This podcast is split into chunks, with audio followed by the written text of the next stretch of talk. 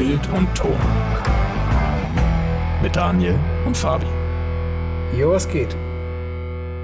Hey, was geht? Herzlich willkommen zu einer neuen Folge von Bild und Ton. Heute mit mir, mit Daniel. Fabi werdet ihr in der nächsten Folge wieder hören. Und zwar werden wir in den nächsten beiden Folgen euch ein bisschen unsere Erfahrungen mitteilen, die wir gemacht haben mit unseren ersten Jobs, mit unseren ersten Aufträgen. Und damit meinen wir jetzt aber nicht unsere erste Festanstellung, sondern die ersten Videoproduktionen, die wir komplett selbstständig gemacht haben. Ähm, bei mir war es zum Beispiel so, die ersten Videoproduktionen, die ich gemacht habe, da war immer mein Ausbilder noch mit dabei oder er stand mir zumindest mit Rat und Tat zur Seite und äh, hat mir immer noch Tipps gegeben oder hm, Dinge mitgeteilt, auf die ich auf jeden Fall achten sollte. Und äh, um die geht es aber nicht, sondern die ersten Drehs, für die wir tatsächlich komplett selbst verantwortlich waren. Und in meinem Fall war das ein Musikvideo beziehungsweise eine Konzertaufzeichnung. Und ich habe damals gegen Anfang meiner Ausbildung vor allem Musikvideos gemacht.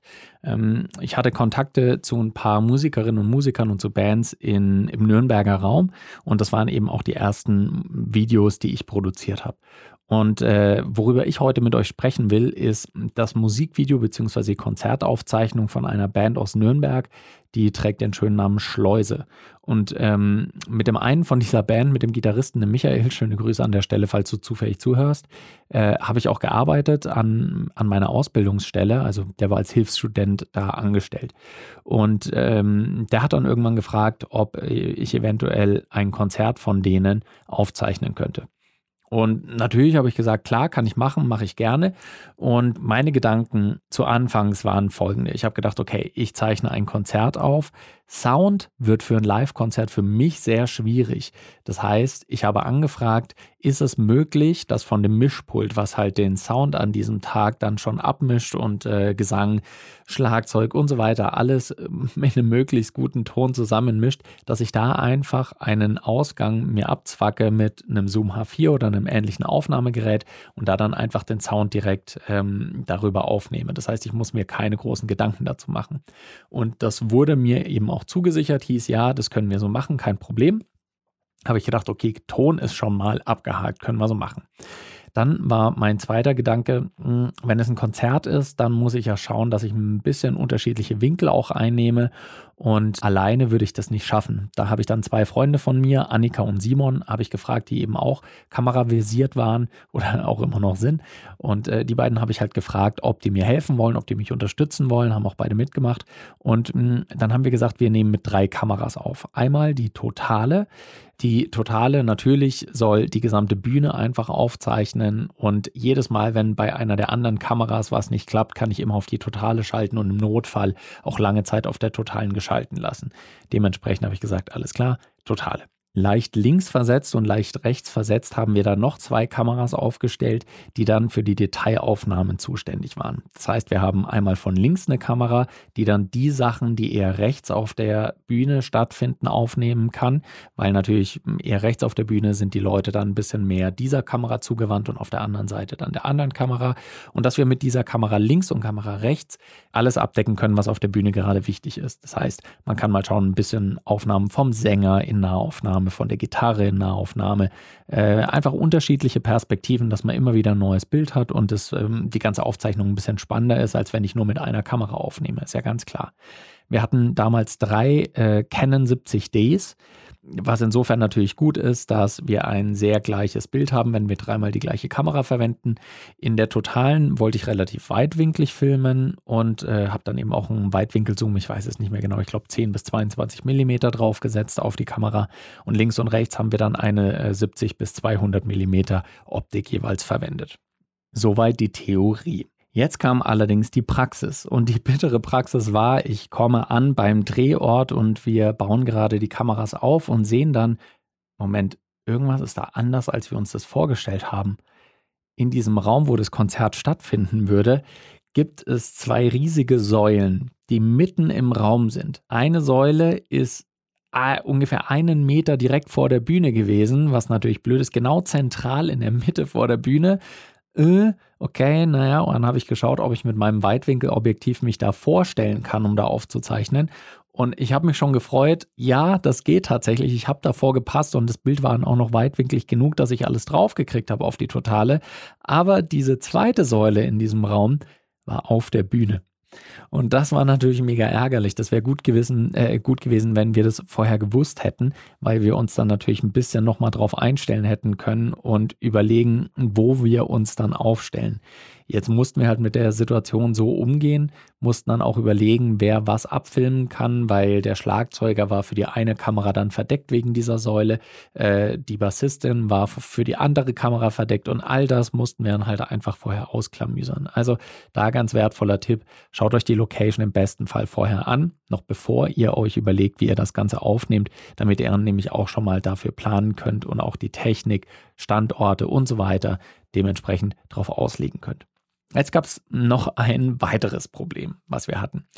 Und zwar ist es ja so, wenn man tagsüber in einen Club kommt, und das war in einem kleinen Club, ähm, der im, im Kellergeschoss war. Und in diesem Club herrscht natürlich während einem Auftritt ein anderes Licht, als das während des Tages ist. Aber geistesgegenwärtig habe ich dann vor der Aufnahme auch mit dem Lichttechniker gesprochen und habe gemeint, hey, könntest du hier beim Soundcheck ähm, vielleicht schon mal die Lichtstimmung, die wir nachher beim Konzert dann sehen, einstellen, damit wir mit der Kamera schon mal unser Bild darauf auslegen können, schauen können, ob das von der Helligkeit her passt und gegebenenfalls, dass du vielleicht noch ein bisschen mehr Licht gibst, dass alles gut genug ausgeleuchtet ist. Und der äh, Lichttechniker sagt, ja, ja, ja, das, ja, ja mache ich, schaltet eben Licht um, viele Farben, bunt äh, und wir denken, okay, Helligkeit, super, ähm, nehmen wir so, nehmen wir so. Ja, was soll man sagen, am Ende beim Konzert war dann eine komplett andere Lichtstimmung. Also äh, das Saallicht war ein ganz anderes, auf der Bühne war wesentlich dunkler und das war ein sehr, sehr großes Ärgernis, weil natürlich willst du in Lowlight-Situationen die ISO nicht zu sehr hoch drehen, weil je höher die ISO, desto mehr rauscht das Bild auch.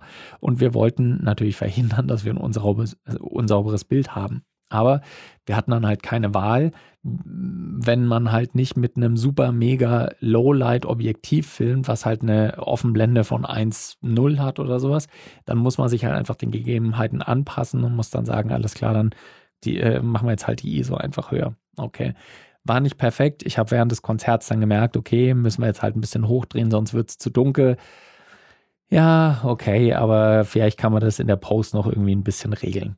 Mm, das Konzert an sich ist dann erstmal ganz gut abgelaufen, so wie es vorher abgesprochen war. Die, äh, die Reihenfolge der Lieder war so wie abgesprochen und dementsprechend konnten wir es ganz gut filmen. Meine äh, beiden Freunde, die mitgefilmt haben, Annika und Simon, haben auf den Seiten größtenteils auch das alles ganz gut gemacht. Sie hatten aber auch ihre Probleme. Und zwar war es halt so, klar, was passiert während einem Konzert? Da kommen Leute. Und dann war der Platz einfach wesentlich enger für die beiden. Ähm, beide hatten sich schon eine erhöhte Position gesucht, von wo aus sie filmen konnten und wo sie auch ein bisschen Platz haben, also wo dann niemand hoch kann. Das war zum Beispiel auf so einem äh, kleinen Podest, wo die beiden dann stehen konnten und aufnehmen konnten, aber wo eigentlich niemand anderes mehr drauf passt. Aber trotzdem waren sie dann halt die ganze Zeit sehr, sehr auf engem Raum beschränkt und konnten nicht wahnsinnig viel Platz und Bewegung einnehmen, um noch besser filmen zu können. Ist natürlich während eines Konzertes auch schwierig zu kommunizieren. Deswegen muss man sich einfach darauf verlassen, dass es bei allen funktioniert. Was bei uns damals auch noch ein Faktor war, die Canon 70D hat ja ein Aufnahmelimit von 30 Minuten. Das heißt, wenn das Konzert länger als 30 Minuten dauert, muss man irgendwann absetzen und dann nochmal neu die Aufnahme starten. Ist jetzt nicht mega schlimm. Wir haben das auch hingekriegt, dass wir einfach während einer Liederpause, äh, als ich weiß nicht, vielleicht 27 Minuten gespielt waren, haben wir gesagt, okay, wir machen einen Cut, setzen jetzt neu an und dann war das 30 Minuten Limit auch gut behoben, aber es war trotzdem ein Thema. Es war ein Thema. Man muss halt einfach darauf achten, wenn man so ein Aufnahmelimit hat. Und dann haben wir dieses Konzert aufgezeichnet, äh, waren dann auch happy, haben mit der Band dann auch noch ein Bierchen getrunken und alles war entspannt soweit. Und dann spulen wir mal äh, zwei Tage vor ich will mich an den Schnitt setzen und spiele mein ganzes Rohmaterial ein und äh, schreibe dann, auch, schreib dann auch nochmal ähm, demjenigen, der für den Ton verantwortlich gewesen wäre, der dann gesagt hat, ja, irgendwie war es dem Tontechniker nicht möglich, den Sound auf das Aufnahmegerät auszugeben. Sprich, den einzigen Ton, den wir hatten, hatten wir von der Totale, die ich bedient habe. Und da war auch kein besonderes Mikrofon drauf, dass der Sound noch irgendwie besser gewesen wäre. Das war einfach nur das kamerainterne Mikrofon. Uff. was machst du da? Hm, da hat sich allerdings dann äh, Michael, mein Kollege, der in der Band der Gitarrist ist, bereit erklärt dazu, dass er über den Ton dann nochmal drüber geht und hat versucht, da das Beste rauszuholen, was überhaupt nur geht, aus dieser Klangqualität von der, ähm, vom Kameramikrofon. Und insgesamt muss ich auch sagen, finde ich es krass, was er dann noch für einen Sound äh, rausgeholt hat. Wenn ihr es mal nachhören wollt, äh, könnt ihr gerne mal auf meinem YouTube-Channel vor vorbeischauen. Da ist eins der ersten Videos, ist eben diese Aufzeichnung äh, von Schleuse, das Lied Reptilien. Das habe ich bei meinem Channel hochgeladen. Und der Sound ist tatsächlich wesentlich besser, als ich das ursprünglich gedacht hätte, was man da rausholen kann. Aber ich bin zufrieden. Es ist nicht perfekt, es ist nicht so gut, als hätten wir den Sound einfach über die Anlage gekriegt, aber es hat gepasst. Aber was vor allem schwierig war, das Thema, was ich schon angesprochen habe, die Beleuchtung. Es war dann einfach beim Konzert wesentlich, wesentlich dunkler als ähm, als es vorher mit dem Lichttechniker besprochen war, beziehungsweise als, es, als wir es getestet haben. Und dann hatte ich jetzt Aufnahmen, die entweder zu dunkel sind oder, wenn ich sie in die richtigen Helligkeitswerte drehe, dass sie dann einfach viel zu verrauscht aussehen. Und natürlich gibt es dann so Plugins wie Need Video, mit denen man auch ein bisschen Rauschen entfernen kann. Aber wir waren da schon weit darüber hinaus, dass das noch eine Option gewesen wäre. Also so verrauscht war das Bild dann am Ende, was natürlich nicht cool ist. Und ein weiteres Problem mit dem Licht war, dass es nicht einfach nur Tageslicht oder Kunstlicht war, sondern halt auch farbiges Effektlicht. Und während sowas live natürlich gut aussieht, also wenn man da viel mit Farben spielen kann, mit Lichtstimmung und so weiter, ist es so, dass das auf der Kamera oft nicht so gut abgebildet werden kann, zumindest wenn die Kamera nicht ausgelegt ist darauf, dass sie halt auch Farben sehr gut reproduzieren kann. Und gerade bei so äh, farbigem Licht ist es sehr, sehr schwer, das einzufangen. Und die Canon 70D ist halt jetzt auch nur eine Mittelklasse-Kamera, mit der man so komplexe Lichtverhältnisse nicht so gut darstellen kann. Und Viele von diesen farbigen Lichtern waren halt auch von der Bühne in Richtung Zuschauerraum gerichtet, beziehungsweise nach unten Bühne, aber hat trotzdem auch noch in den Zuschauerraum geleuchtet. Bedeutet, das ging auch teilweise direkt auf die Totale und hat äh, frontal mehr oder weniger in die Totale reingeleuchtet, was auch wieder zu Schwierigkeiten bei den Farben geführt hat. Was ich aber rausgefunden habe, ich habe dann mit dem Grading und mit den Farben ein bisschen gespielt und habe geschaut, was da noch alles möglich ist. Und eine Option, die mir dann gekommen ist und die tatsächlich gut funktioniert hat, war, dass ich auf einen Vintage-Look gehe und äh, das Ganze dann auch in Schwarz-Weiß grade. Das habe ich dann gemacht. Und wenn man einen Schwarz-Weiß-Look dann gradet, der sehr, ich sag mal so ein bisschen Film Noir-mäßig mit starken Kontrasten, mit sehr dunklen Schatten eben bearbeitet wird, dann hat das gepasst. Also man hat ein leichtes Rauschen gesehen, aber es hat dann nicht ausgesehen wie ein digitales Rauschen, sondern hat ausgesehen wie das Rauschen von einer Filmkamera, zumindest im Ansatz. Und da wurde dieses Problem dann schon mal gelöst und äh, ich musste dann auch natürlich keine immense Arbeit leisten, die drei Kameras noch aufeinander zu matchen, weil eben Schwarz-Weiß ein bisschen leichter zu graden ist, als wenn ich da mit Farben hantieren muss. Von daher hat das dann auch hingehauen. Und ich muss sagen, es haben sich mir bei diesem Dreh dann sehr viele, äh, sehr viele Widerstände in den Weg geworfen, sehr viele Schwierigkeiten haben sich angebahnt, aber einerseits durch die große Hilfe von Michael, der den Sound noch bearbeitet hat und verbessert hat. Und ähm, dann dieser ja ein bisschen Tricklösung, sage ich mal, die sich im Grading geboten hat, ähm, ist das Endergebnis doch dann tatsächlich ganz gut geworden. Mittlerweile würde ich jetzt natürlich nicht mehr sagen, so, oh ja, äh, beste Arbeit, die ich je gemacht habe. Aber äh, ich finde es nach wie vor, es ist eine solide ähm, Aufzeichnung von einem Live-Konzert und ich bin mit dem Look auch heute immer noch durchaus zufrieden. Man lernt natürlich aus diesen Ereignissen wahnsinnig viel und das ist eben auch das, was ich euch so ein bisschen jetzt in dieser Folge mitgeben will. Ähm, wenn ihr live irgendwas abfilmt, ist es sehr gut, wenn ihr die Location vorher kennt mindestens auf Fotos gesehen habt. Und das sollte in der Regel kein Problem sein, dass ihr sagt, hey, gibt es irgendwelche Fotos von der Bühne, von der Konzerthalle, wie auch immer. Und das ist in der Regel auch kein Problem, kriegt ihr zugeschickt oder bestenfalls natürlich seid ihr live da, könnt vielleicht auch schon mal die Orte, wo die Kameras stehen, testen und äh, vielleicht auch schon mal mit irgendwie Tape abkleben oder ähnliches, dass da einfach niemand euch in den Weg gerät. Punkt Nummer zwei, wenn ihr solche Live-Events mit, mit Lichttechnik probt. Dann lasst euch das Licht vorher anzeigen und sagt, und sprecht auch ganz offen mit den Lichttechnikern und sagt, ihr braucht jetzt genau das Licht, was nachher live zu sehen ist, damit ihr Kameras einstellen könnt. Weil wenn es nur ein bisschen dunkler ist, dann kann das euch einfach schon das Kamerabild zerstören. Deswegen sagt wirklich, ihr braucht genau das Licht, was ihr dann später zu sehen kriegt. Und ähm, beim Sound ist das Ding, überprüft es, testet es.